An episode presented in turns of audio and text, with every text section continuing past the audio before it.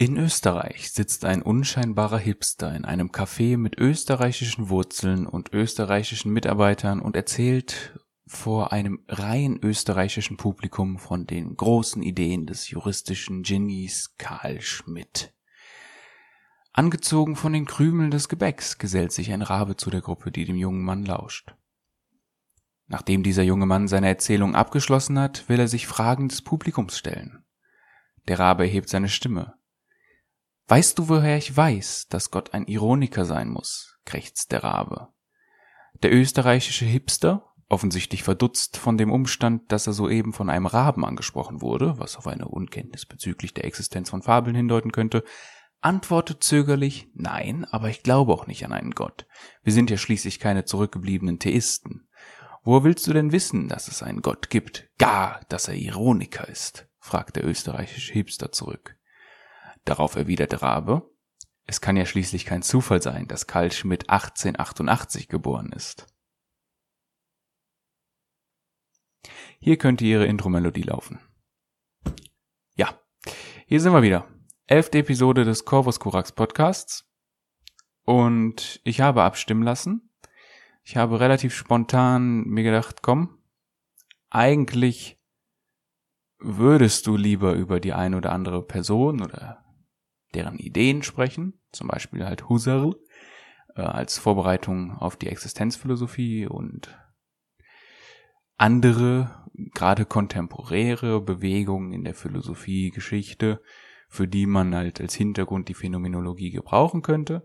Aber ich dachte mir aus äh, Gründen der politischen Relevanz, die er ja leider nun mal aktuell hat, seit 1969 wieder, ähm, habe ich noch Karl Schmidt zur Wahl gegeben. Und weil ihr genau wisst, dass mir die letzte Episode in der Vorbereitung schon so viel Spaß gemacht hat mit Ayn Rand, wer sie noch nicht gesehen bzw. gehört hat, kann das gerne noch nachholen, ähm, habt ihr euch entschieden, dass wir dieses Mal über Karl Schmidt sprechen. Ja. Ich werde mich in dieser Episode mehr mit seinen Ideen und weniger mit der Person beschäftigen, also wirklich sehr wenig mit der Person. Ähm, und da es hier, also in diesem Podcast und auch in dieser Episode, mehr um das Detail geht, kann es sein, dass der ein oder andere eventuell Verständnisprobleme haben könnte. Für eine etwas, und das ist wirklich böse gemeint, oberflächlichere, aber verständlichere Einführung empfehle ich die beiden Episoden des Podcasts Philosophize This, die ich verlinken werde. Des Weiteren möchte ich auf einen Beitrag hinweisen mit dem Titel Macht und Recht, Versuch über das Denken Karl Schmitz, den man auch unter anderem auf Spotify findet. Ähm, der ist sehr interessant meiner Ansicht nach, da man vor allem auch, ähm, es wird vor allem auch darüber gesprochen, wo man überall in der heutigen Politik, in der politischen Landschaft, das Denken von Karl Schmidt findet, und zwar nicht nur in Bewegungen der Neurechten, sondern auch in Gesetzesgebung, die wir heute haben. Und das fand ich sehr interessant, deswegen wollte ich das auch noch empfehlen. Ich werde also auch nicht biografisch betrachtet über seinen krassen Judenhass, der besonders interessant ist, wenn man bedenkt, wer ihn eigentlich in seinen frühen Zwanzigern überhaupt sozial und finanziell den Rücken gestärkt hat, damit seine Laufbahn überhaupt erst möglich ist, äh, bedenkt. Ich werde auch nicht über seine Nazi-Legitimierung, seine gescheiterte Ehe oder andere Versagen seiner Biografie sprechen, sondern tatsächlich einfach über seine politische Philosophie reden. Da möchte ich aber noch kurz anfangs, denn diese Texte, die ich jetzt empfehle, beinhalten durchaus noch Ergänzungen, also Sachen, auf die ich hier nicht eingehen werde, möchte ich ein paar kostenlose Texte empfehlen, die man online lesen kann. Da wäre zuerst natürlich der Beitrag in dem äh, Stanford Encyclopedia of Philosophy. Dann gibt es von Roland Eckert einen Beitrag zum Thema kulturelle Homogenität und aggressive Intoleranz. Der wird auch verlinkt. Des Weiteren gibt es noch einen Beitrag auf der Website Gegneranalyse, die sich mit antiliberalem Denken beschäftigen, also die Website. Und da fällt halt Karl Schmidt definitiv drunter. Zu guter Letzt verlinke ich noch eine Audioaufnahme des Vortrags von Ingo Elbe mit dem Titel Ein faschistischer Begriff des Politischen am Beispiel von Karl Schmidt. Letzteres ist auch noch interessant, weil Karl Schmidt halt auch von äh, links gelesen wird, nicht nur von rechts. Und Elbe sich auch mit der Kritik der linken Interpretation und Beschäftigung mit Karl Schmidt auseinandersetzt. Von daher ist das auch nochmal eine Vertiefung, die wir hier nicht erleben werden, da ich nicht über das Denken von Schmidt versuchen möchte hinauszugehen. Es wird hier und da wahrscheinlich nicht unmöglich, also es wird wahrscheinlich hier und da unmöglich sein, dass ich keine äh, Erwähnung bezüglich Geschehnissen, die heute stattfinden, hinterlasse, aber ansonsten werde ich versuchen, möglichst mich auf Karl Schmidt zu konzentrieren. So, das Getränk des Tages ist übrigens der Volvic-Tee mit, Ex mit Tee-Extrakt Zitrone-Geschmack. Ich glaube, den hatten wir noch nicht. Ich hätte fast wieder ein alkoholfreies Bier genommen, aber das hatten wir schon. Deswegen habe ich lieber die letzten vier Schluck von dem Eistee mitgenommen. Falls man irgendwelche Schritte hören sollte, ist es äh, der Hund, diesmal nur einer, der andere ist gerade mit meiner Frau unterwegs oder anders gesagt, der meine Frau mit dem Hund aber da der schläft, es gut sein, dass wir den diesmal gar nicht mitbekommen. Dann möchte ich noch, bevor ich anfange, dieses Mal, weil ich habe mir die Statistiken angeguckt, die durchschnittliche Länge, wie die letzte Episode gehört wurde, war elf Minuten, was echt viel ist für einen für einen Podcast beziehungsweise eine Audiospur alleine, muss man wirklich sagen, elf Minuten ist nicht wenig. Ähm, möchte ich das diesmal trotzdem anfangs erwähnen.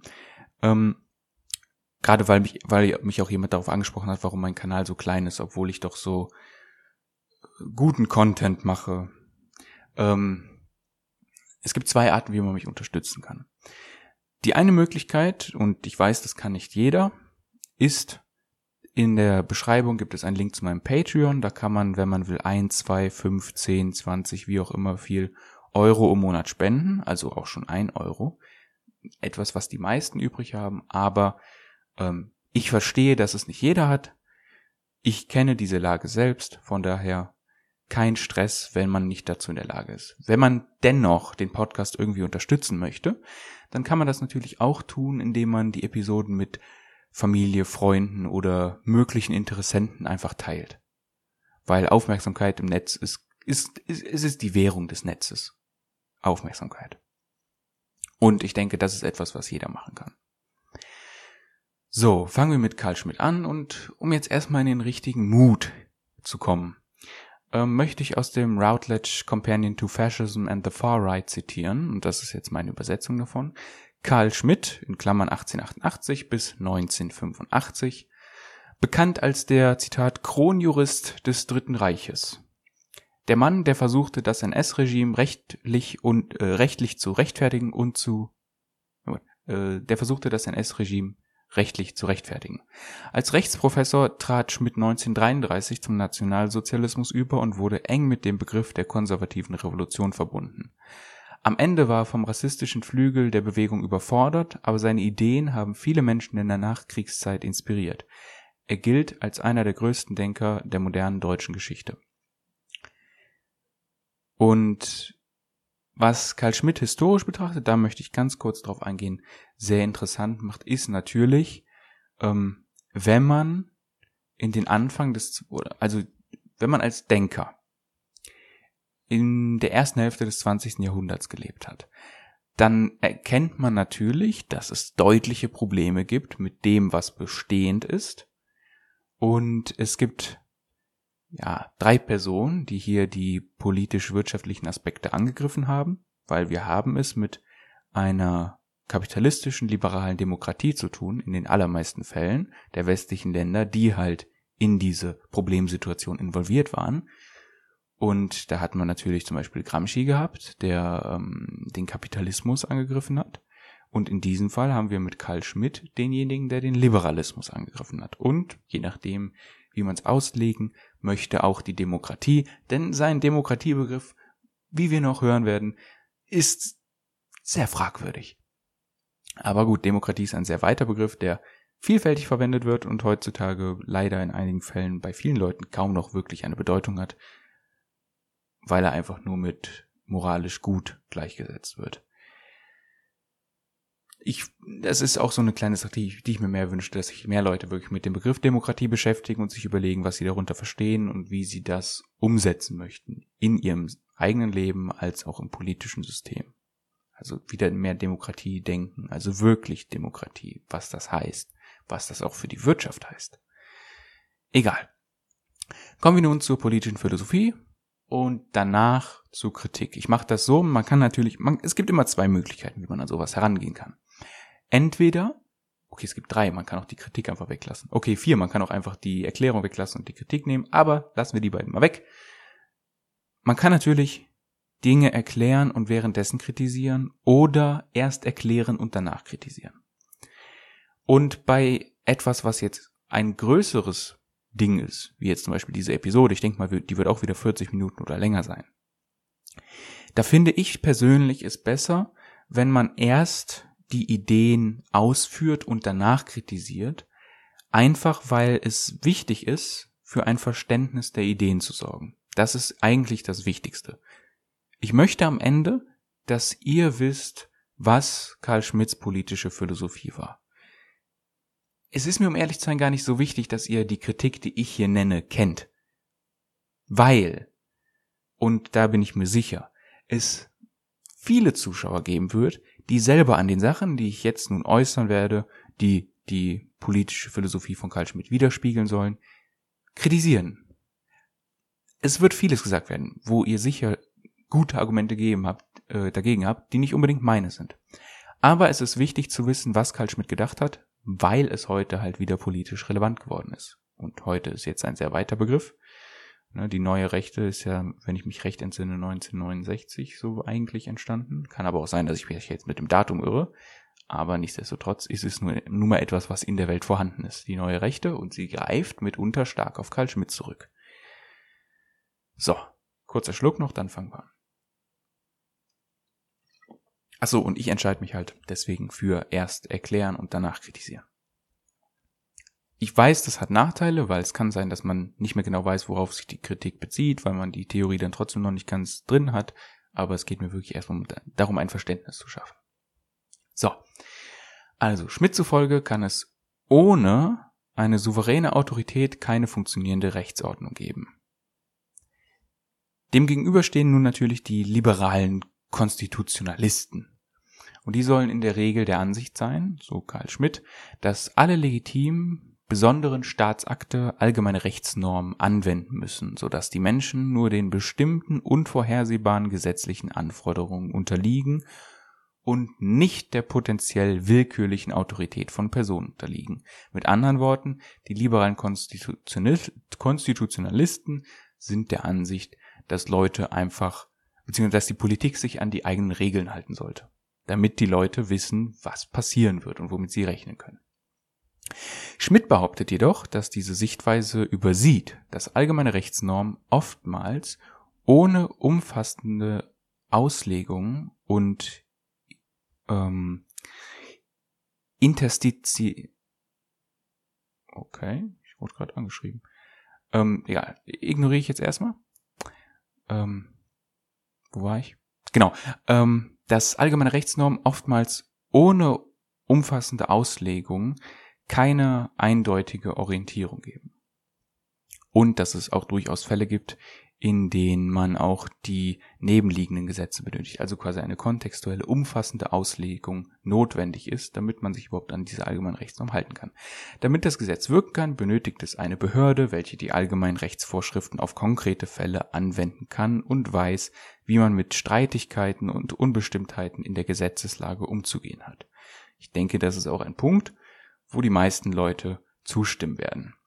Das Gesetz selbst kann jedoch nicht vorschreiben, welche Auslegung die korrekte ist, noch kann sie bestimmen, wer dazu in der Lage ist, eine korrekte Auslegung zu evozieren. Ähm, ich denke, das ist auch etwas, was gerade heute fast schon selbstverständlich ist, dass ein Text nicht seine eigene Interpretation mitliefern kann, weil die Interpretation Teil des Textes wäre. Aus diesem Grund benötigt es eine Autorität, welche entscheidet, welche allgemeinen Rechtsnormen auf bestimmte Fälle äh, angewendet werden sollen.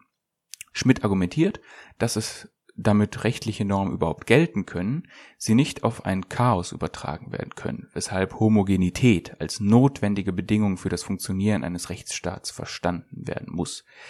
Des Weiteren gibt es, so Schmidt, Notsituationen, für die kein mögliches Gesetz ausreichend sein kann und der Führer somit ungebremst vom Recht entscheiden können soll. Also quasi tun und lassen kann, wie er will. In diesen Notsituationen. Hier kommen wir schon zu Schmidts Definition des Souverän. Der Souverän, so Schmidt, ist derjenige, der über den Ausnahmezustand entscheidet. Ausnahmezustand sollte ein Begriff sein, der inzwischen allen bekannt ist, spätestens nachdem, ich glaube, letztes Jahr war das noch, Trump den Ausnahmezustand äh, ausgerufen hat, um die Mauer zu erzwingen. Ich bin mir aber nicht mehr ganz sicher, ob das jetzt letztes Jahr oder dieses Jahr war. Der Souverän muss noch nicht einmal eine demokratisch legitimierte Person sein oder Institution. Sie muss nicht vom positiven Recht legitimiert sein. Alles, was zählt, ist, ob es eine Person oder Institution ist, die tatsächlich die Fähigkeit besitzt, über die Ausnahme zu entscheiden. Weil irgendjemand muss ja entscheiden, wann wir in einer Ausnahmesituation sind. Und die Person, die das kann, ist die, die dann als souverän legitimiert ist und tun und lassen kann, was sie will. Schmidt gesteht, dass das einzige Legitimationsprinzip, welches auf der ideologischen Basis der Konstitution existieren kann, die Demokratie ist. Was ja erstmal ja nicht so schlecht ist. Jedoch ist es deshalb umso fragwürdiger, wie der äh, Souverän, also Schmidt Souverän, legitimiert werden soll. Eine mögliche Antwort darauf, also auf dieses Problem, entwickelt Schmidt dann in seinem Werk Die Diktatur. Das war eine historische Untersuchung äh, der Diktatur. Das Verhältnis von Diktatur und Souveränität änderte sich, so Schmidt, mit der französischen Revolution und es ereignete sich eine Annäherung, welche später zur Verschmelzung führen sollte.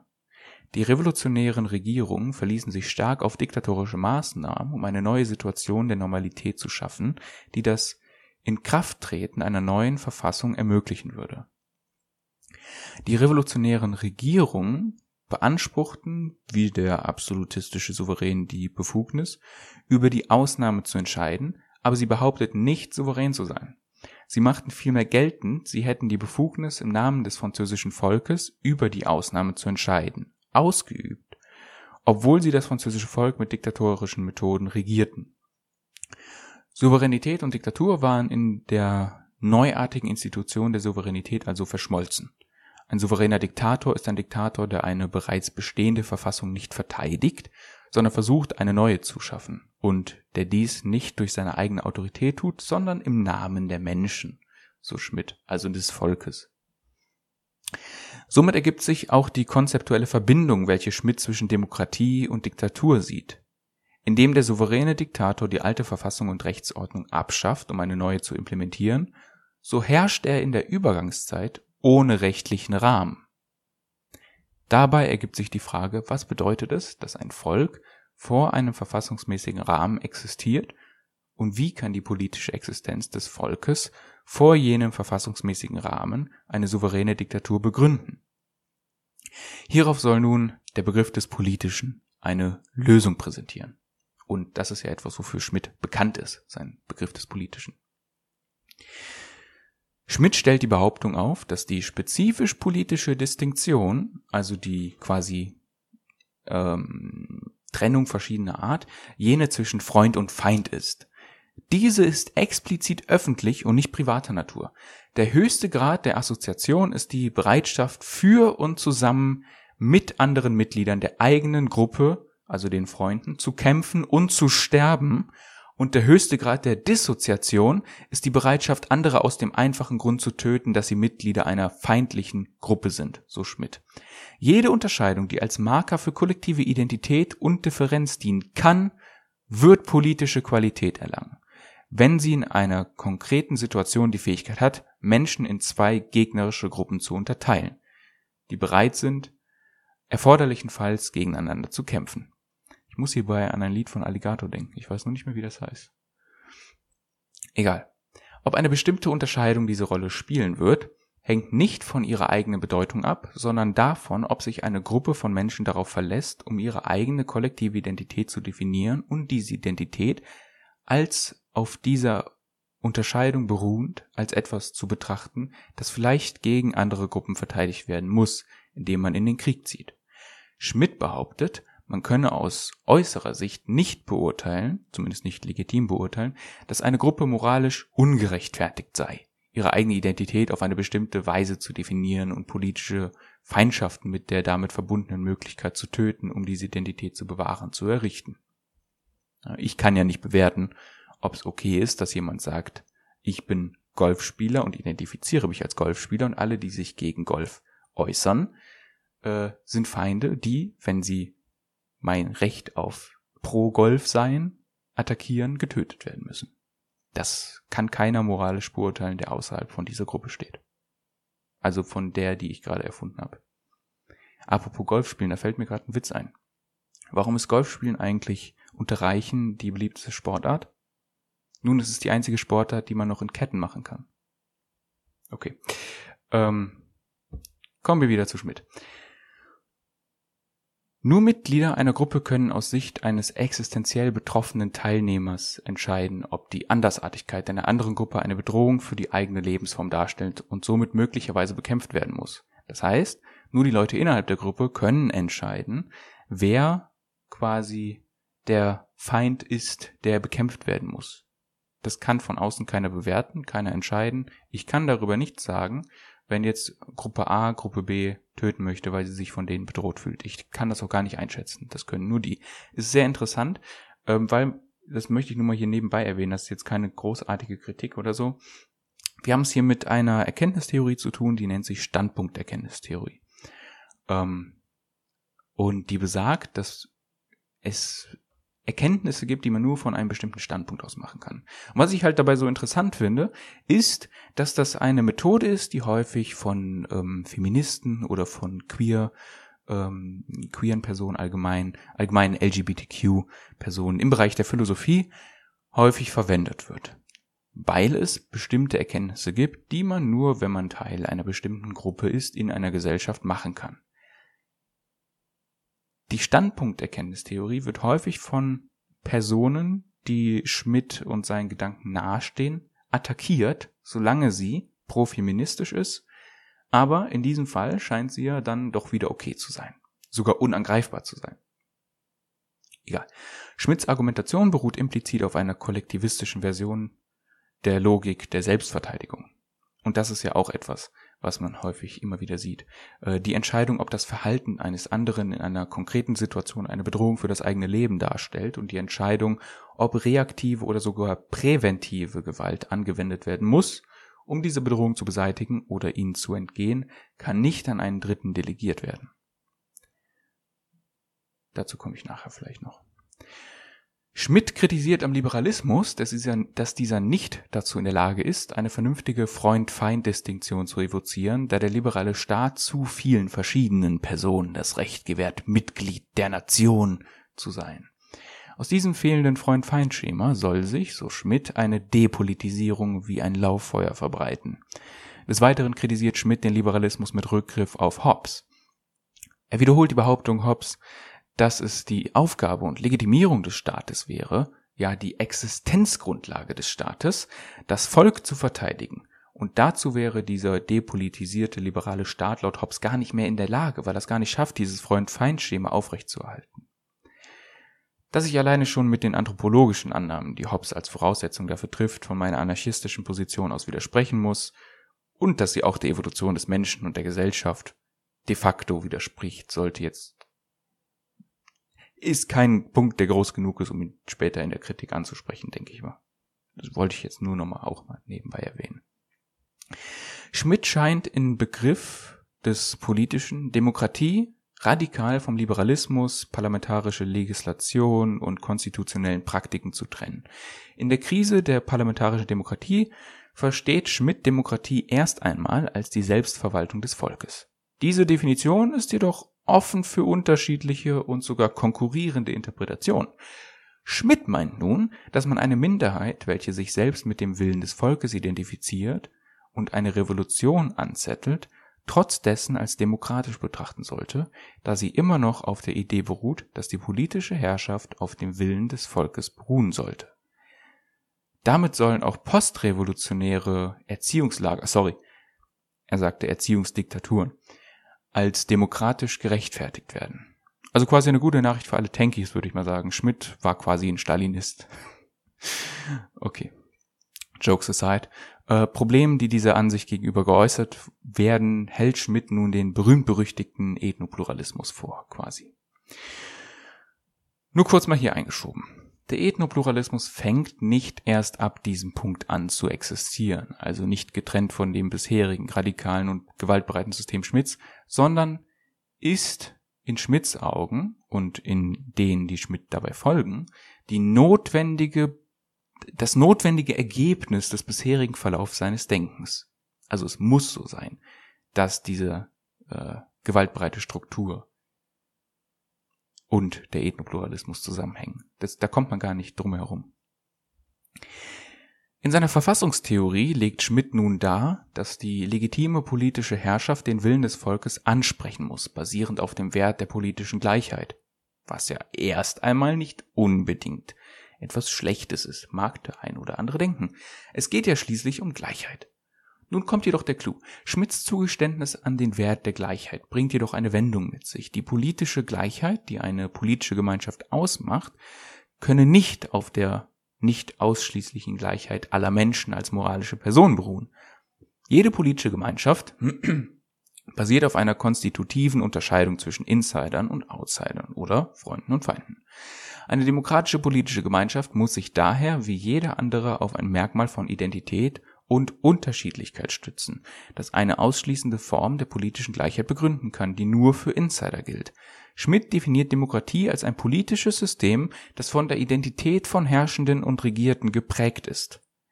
Herrscher und Regierte sind nur dann identisch, wenn die Herrscher und alle Regierten die inhaltliche Identität teilen, die die gesamte Gemeinschaft bei der Entscheidung, wer ihre Feinde sind, als Grundlage für ihre politische Identität gewählt hat. Daraus lässt sich jedoch auch schlussfolgern, dass, wie nun mehrfach bereits erwähnt, eine gewaltbereite Exklusion der Outsider das Ziel ist. Ansonsten ist Schmidt zufolge der Staat nicht länger demokratisch. Dass diese Ideen dazu dienten, die Machtergreifung der Nazis zu legitimieren und so weiter und so fort, wird sowieso niemand überzeugen, weshalb ich das hier an dieser Stelle auch nicht mehr groß besprechen werde. Kommen wir zur Kritik. Aber erstmal trinke ich noch einen Schluck.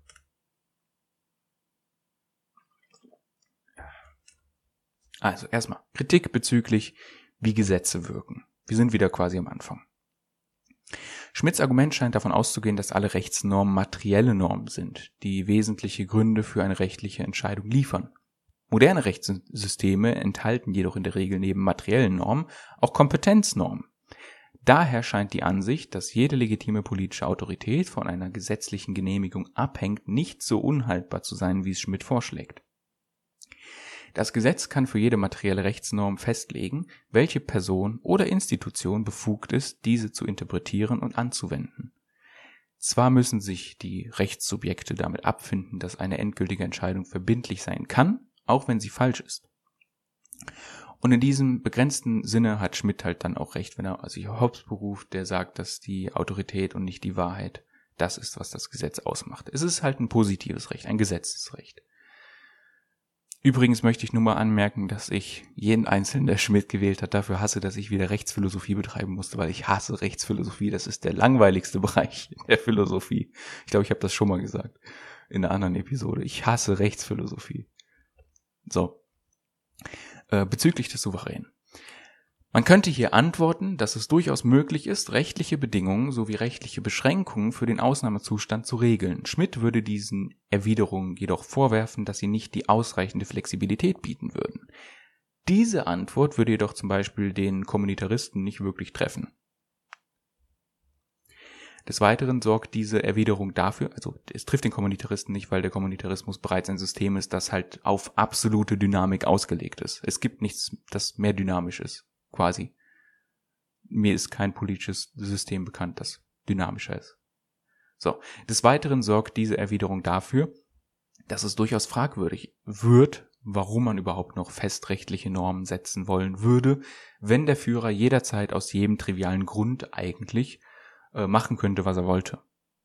Man könnte nun erwidern, dass der Souverän jedoch zum Ausrufen eines Notstandes eine quasi demokratische Legitimierung benötigt, da er auf vorherrschende soziale Einstellungen eingehen muss, um die tatsächliche Fähigkeit zu besitzen, das Recht aussetzen zu lassen. Die Leute müssen, die Leute in Anführungszeichen, wie auch immer diese Leute sind, also das Volk in dem Fall, muss ja irgendwie dahinter stehen.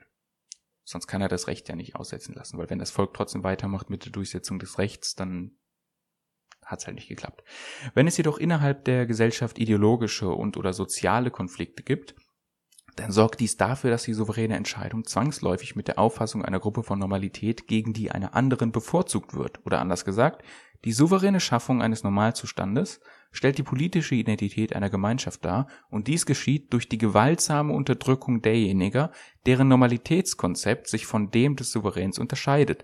Es handelt sich hierbei um eine gewaltsame Unterdrückung, da dem Souverän das Gewaltmonopol zukommt. Somit ist die Frage nach der Legitimität des Souveräns die Frage nach der identitätsstiftenden Legitimation von der institutionalisierten Gewaltanwendung gegen diejenigen, welche sich nicht mit dem Normalitätszustand des Souveränen identifizieren dem heutigen Fall, wenn wir das ein bisschen übertragen und den Souverän auf verschiedene Personen aufteilen, kann man sagen, dass einige von uns, uns gemeint mit Bürgern oder Menschen, die auf diesem Planeten leben, der Ansicht sind, dass wir in einer Notsituation bezüglich des Klimas sind.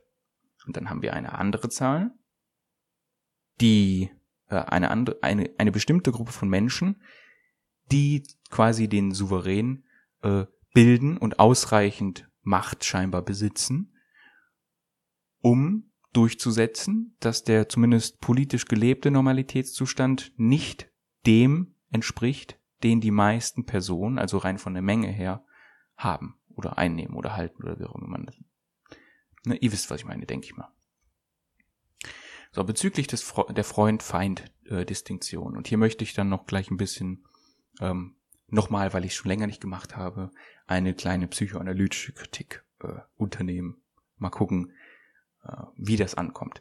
Die Analogie zwischen dem Selbsterhaltungstrieb des Kollektivs und des Individuums, auf welche Schmidt zurückgreift, ist fehlerhaft, da eine politische Gemeinschaft keine biologische Existenz hat. Die Freund-Feind-Distinktion ist deshalb nicht einfach eine Reaktion auf eine Bedrohung, sondern die notwendige Bedingung, die unabhängig von der Tatsächlichkeit der Bedrohung das Gefühl der Bedrohung hervorruft und legitimiert. Sie konstituiert vielmehr aktiv die politische Identität oder Existenz des Volkes und bestimmt, wer zum Volk gehört. Um dazuzugehören, muss man sich mit dem materiellen Merkmal identifizieren, das die Identität des Volkes kennzeichnet. Und man muss sich einig sein, dass dieses Merkmal eine Lebensform definiert, für deren Erhaltung man bereit sein sollte, sein eigenes Leben zu opfern im Kampf gegen die, die nicht dazugehören und als Feinde betrachtet werden. Hier tritt eine Form des Todestriebes hervor, welche die Mitglieder eines Volkes in den Zustand der Regression wirft, da man den Feind vernichten will. Das Problem, was dieses Volk dabei hat, ist jedoch, dass die Existenz des anderen, also des Feindes, die eigene Identität konstituiert und zur notwendigen Bedingung der eigenen Identität wird. Somit handelt es sich bei diesem Schema, wenn man es bis zum bis zu seinem Ende denkt, um eine Form der kollektiven Autoaggression. Das wäre zumindest die Betrachtung im bedeutunggebenden Rahmen. Jedoch ist diese Analyse etwas oberflächlich. Wenn ich mich dadurch definiere, dass ich den Flüchtenden den Tod wünsche, um mal hier ein Beispiel zu nennen, dann kann man zwar versuchen, dieses Symptom zu, dieses Symptom zu behandeln, jedoch ist dieser in diesem Fall rassistische, aber im generellen extremistisch fundamentalistische, äh, fundamentalistisch nur aus der Sicht Karl Schmidts eine Lösung und nicht das Problem. Ein Fundamentalismus ist immer eine Lösung und nicht das Problem. Ich sage nicht, dass es eine gute Lösung ist, ich sage nur, es ist eine Lösung. Wenn man einem Alkoholiker den Alkohol abgewöhnt, wird er neue schädliche Angewohnheiten kreieren, da nicht das Problem, sondern die Lösung zum Problem behandelt wurde. Demnach steht hier ein dieser Distinktion den Bedeutung verschaffenden Rahmen im Raum, welcher das eigentliche Problem ist und welcher für eine Überwindung des Problems erst negiert werden muss. Dieser bedeutungsstiftende Rahmen ist meiner Ansicht nach die implizite Annahme, dass es essentielle Eigenschaften bei verschiedenen Menschen geben soll, welche eine fundamentale Antagonisierung hervorruft, äh, welche sich zum Beispiel in einem Volks- und Grenzdenken auslebt. Man muss also zur Lösung des Problems erkennen, dass es sich beim Volk und bei Grenzen um kontingente Eigenschaften handelt, welche im Rahmen eines Kollektivs verliehen werden. Es ist nichts, das notwendigerweise existiert und vollkommen von uns abhängt. Also es, es hängt vollkommen von uns ab, das wollte ich sagen. Jedoch haben diese verschiedenen Formen der Abgrenzung durch die dadurch hervortretenden sozialen Bedingungen Auswirkungen auf die Menschen gab, welche post hoc so wirken, als würde es sich um essentielle Unterschiede zwischen eigentlich nur sozial konstruierten Personengruppen handeln. Die Umkehrung des essentialistischen Denkens müsste also zur Auflösung der Freund-Feind-Distinktion führen, da es keine essentiell distinkten Personengruppen gibt. Das Problem bei diesem Denken ist, also bei dem Freund-Feind-Denken, dass es sich dabei um etwas handelt wie den Blob. Wenn man den, auf den Blob schießt, wird er nicht sterben, sondern er wird größer. Das gleiche gilt für den Versuch an Kritik an Schmidtianern und in dem Fall halt auch an Ibelern, die stark auf Schmidt zurückgreifen. In den meisten Fällen wird es einen Schutzmechanismus aktivieren, welcher diejenigen mehr in die Ideologie hineintreibt, als sie herauszuholen. Man kennt es, man streitet sich mit seiner Freundin und weiß, dass man eigentlich im Unrecht ist. Kommt nun jemand an, der den Streit miterlebt hat und kritisiert einen auch noch aktiv, dann aktiviert sich ein Schutzmechanismus automatisch, der uns antworten lässt, dass die Person auch gar nicht wüsste, was vorher passiert ist, die Person hat doch keine Ahnung, wovon sie redet, die weiß gar nicht, wie es ist, mit dieser Freundin zusammenzuleben und so weiter und so fort. Die richtige Herangehensweise, um den Blob, also die Ideologie, zu bekämpfen, ist es, ihr die Grundlage, heißt hier zum Beispiel die Medien, die Plattform zu nehmen. Hat der Blob nichts mehr zu fressen, wird er nicht mehr größer und verhungert irgendwann eventuell sogar. Die richtige, die richtige Herangehensweise, um mit der Person aus dem Streitszenario umzugehen, also dem Anhänger, ist es, eine Situation zu schaffen, in der man sich entspannt austauschen und die Ansichten der Person reflexiv in einem freundschaftlichen Dialog hinterfragt. Wenn ich die Person nicht kritisiere, sondern mit ihr einen Trinken gehe und sie dann im Laufe des Abends frage, was da eigentlich los war, also anstatt eine aggressive Befragung zu unternehmen, einfach mit Interesse an der Person agiere, wird sich viel eher den eigenen Fehler zugestehen. Während die Ideologie verhungert, brauchen die Anhänger nun jedoch ein alternatives Framework, um mit ihrem eigentlichen Problem umgehen zu können. Mit den ganzen Problemen, die sie haben. Denn das ist es nun mal, was wir mit Konzepten machen. Wir behandeln sie als Framework, um mit den Problemen in unserem Leben klarzukommen. Und die Aufgabe der Person, die sich diesem persönlichen Gespräch gestellt hat, ist es nun, die Möglichkeit eines neuen Frameworks zur Verfügung zu stellen, das dieser Person hilft, mit den Problemen umzugehen. Man könnte nun auch noch über die Projektion, welche die Freund-Feind-Distinktion repräsentiert, sprechen, da man niemals rein ist. Ein Schmidtianer, ein Ibeler oder was auch immer wird niemals rein sein, in dem Sinne, dass die gesamte eigene Identität identisch mit der kollektiven Identität ist. Das ist unmöglich. Und dadurch wird jede äh, Deviation als etwas erlebt, das man hasst, da es nicht der Freund-Identität entspricht und somit der binären Logik entsprechend ein feindliches Element sein muss. Dieser Hass wird daraufhin auf das Äußere umgelenkt. Aber ich denke, das reicht erstmal, ähm, was die psychoanalytische Kritik angeht. So, bezüglich der Selbstverteidigung des Kollektivs. Die legitimatorische Analogie der Selbstverteidigung wird zwar gerne von verschiedenen Personengruppen, die auf Schmidt zurückgreifen, evoziert, jedoch macht sie auf der moralischen Ebene, welche nun mal die Ebene ist, auf der sie funktioniert, wenig Sinn, da der Begriff des Politischen die aktive Beseitigung derjenigen erfordert, die eine Mehrheit als innere Feinde wahrnimmt und diese Beseitigung sogar als die wesentliche Tätigkeit des Volkssouveräns feiert. Es ist eine intentionale Annihilation, keine Selbstverteidigung. Es ist ein Angriff. Und so viel dann auch zu dem Thema von wegen, dass zum Beispiel die IB halt friedlich ist. Die grundlegende Ideologie, die dahinter liegt, ist eine gewaltbereite, die auf die Zerstörung von allem, was nicht sie selbst ist, ausgelegt ist. Das ist einer der zentralen Kerngedanken. Die IB kann per Definition ihrer eigenen Ideologie nicht friedlich sein. So, bezüglich der Depolitisierung. Es gibt tatsächlich einige Personen und Personengruppen, die sich selbst entweder als nicht politisch betrachten, gerade heute, oder aber kein aktives Interesse an der Gestaltung der Politik äußern. Jedoch liegt dies meiner Ansicht nach nicht am Liberalismus, sondern vielmehr zum einen ähm, an einer Entfremdung, die stattfindet, gerade auch durch Personen, die im politischen Rahmen aktiv sind äh, und mit daran arbeiten, dass diese Personengruppen entfremdet werden. was dazu führt, dass diese Personen sich dann auch nicht informieren und so weiter und dann gar nicht wissen, was sie eigentlich tatsächlich für politische Positionen haben und dann auch gar nicht wissen können, ob sie diese Positionen für problematisch halten. Ähm, und auf der anderen Seite handelt es sich ähm, nicht unbedingt etwas, was das Problem von Liberalismus an sich ist, sondern vielmehr ein Problem von kapitalistischen neoliberalen Strukturen, die einen Mangel an Zeitenergie hervorrufen bei vielen Personen.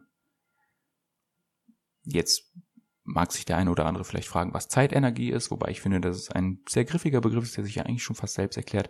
Ich möchte hier auf ähm, eine Person hinweisen, die auf YouTube und Spotify zu finden ist, mit dem Namen Theory Pleep. Ähm, er hat ein Video gemacht, wo er dieses Konzept entwickelt und erklärt hat.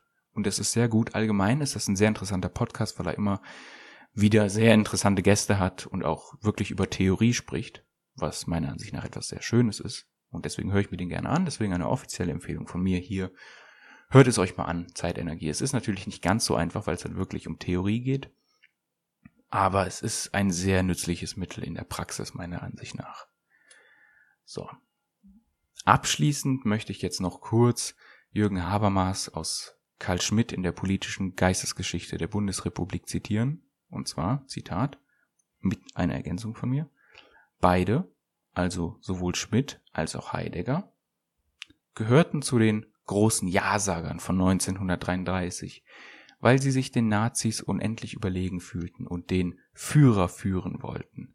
Sie haben das Illusionäre ihres verstiegenen Vorsatzes erfahren, weigerten sich aber post festum ihre Schuld oder auch nur ihren politischen Irrtum öffentlich einzugestehen. Was war denn eigentlich unanständiger, so fragte Karl Schmidt, 1933 für Hitler einzutreten oder 1945 auf ihn zu spucken? Diese Weigerung und der Hass auf Bußprediger wie Jaspers standen am Anfang der unvergleichlichen Wirkungsgeschichte, die Heidegger wie Schmidt in der Bundesrepublik beschieden war. Es bedarf keiner Erklärung, warum wegweisende Argumente, Deutungsperspektiven und Gedanken, die weltweit Beachtung finden, auch in der Bundesrepublik als Herausforderung begriffen worden sind. Es gibt genügend Beispiele für eine produktive Verarbeitung dieser Anstöße. Eine Erklärung bedarf jedoch der Umstand, dass diese Reichswortführer im Land des offen zutage liegenden Zivilisationsbruchs trotz ihrer Uneinsichtigkeit, ja ihrer demonstrativ zur Schau gestellten Unbelehrbarkeit unter den Jüngeren jene Art von intellektuell faszinierter Gefolgschaft fanden, in der sich eine Identifikation mit tiefer liegenden Gesinnungen verrät. Zitat Ende. Und damit sind wir am Ende angelangt. Wie gesagt, ich empfehle es euch mal, euch durch die Links in der Beschreibung zu klicken. Da gibt's einige interessante dieses Mal. Ähm, eine der nächsten Episoden werde ich voraussichtlich mit einem Gast zusammen machen. Es wird um das Thema Irrtumstheorie in Bezug auf Ethik gehen und damit um Mackie und seine, ich glaube, das, wie hieß das Buch? Die Erfindung von richtig und falsch. Ich glaube, so hieß das. Da werden wir ein bisschen drüber sprechen und ähm, kontemporäre äh, Irrtumstheorie vielleicht auch noch mal kurz ansprechen. Ansonsten werde ich die nächste Person bei Twitter zur Verfügung stellen, wobei ich dann wahrscheinlich mal tatsächlich einfach nur ein paar Personen oder geistige Strömungen zur Auswahl stellen werde, an denen ich mehr Freude habe. Weil Karl Schmidt, wie man jetzt gehört hat, hat wirklich einige Ideen gehabt, die abzulehnen sind, meiner Ansicht nach. Sowohl moralisch als auch vom rein logischen Standpunkt her. Naja. Gut, das war die Episode. Ich hoffe, euch hat sie gefallen. Wie gesagt, wenn ihr mir irgendwie helfen wollt, wenn ihr wollt, dass der Podcast größer wird, mehr Zuhörer hat, wenn ihr denkt, dass die Folge gut war, sie Informationen hatte, die in irgendeiner Art und Weise wertvoll sind, dann würde ich mich sehr freuen, wenn ihr den Podcast mit anderen Personen teilt. Ansonsten wünsche ich euch noch einen schönen Tag. Tschüss.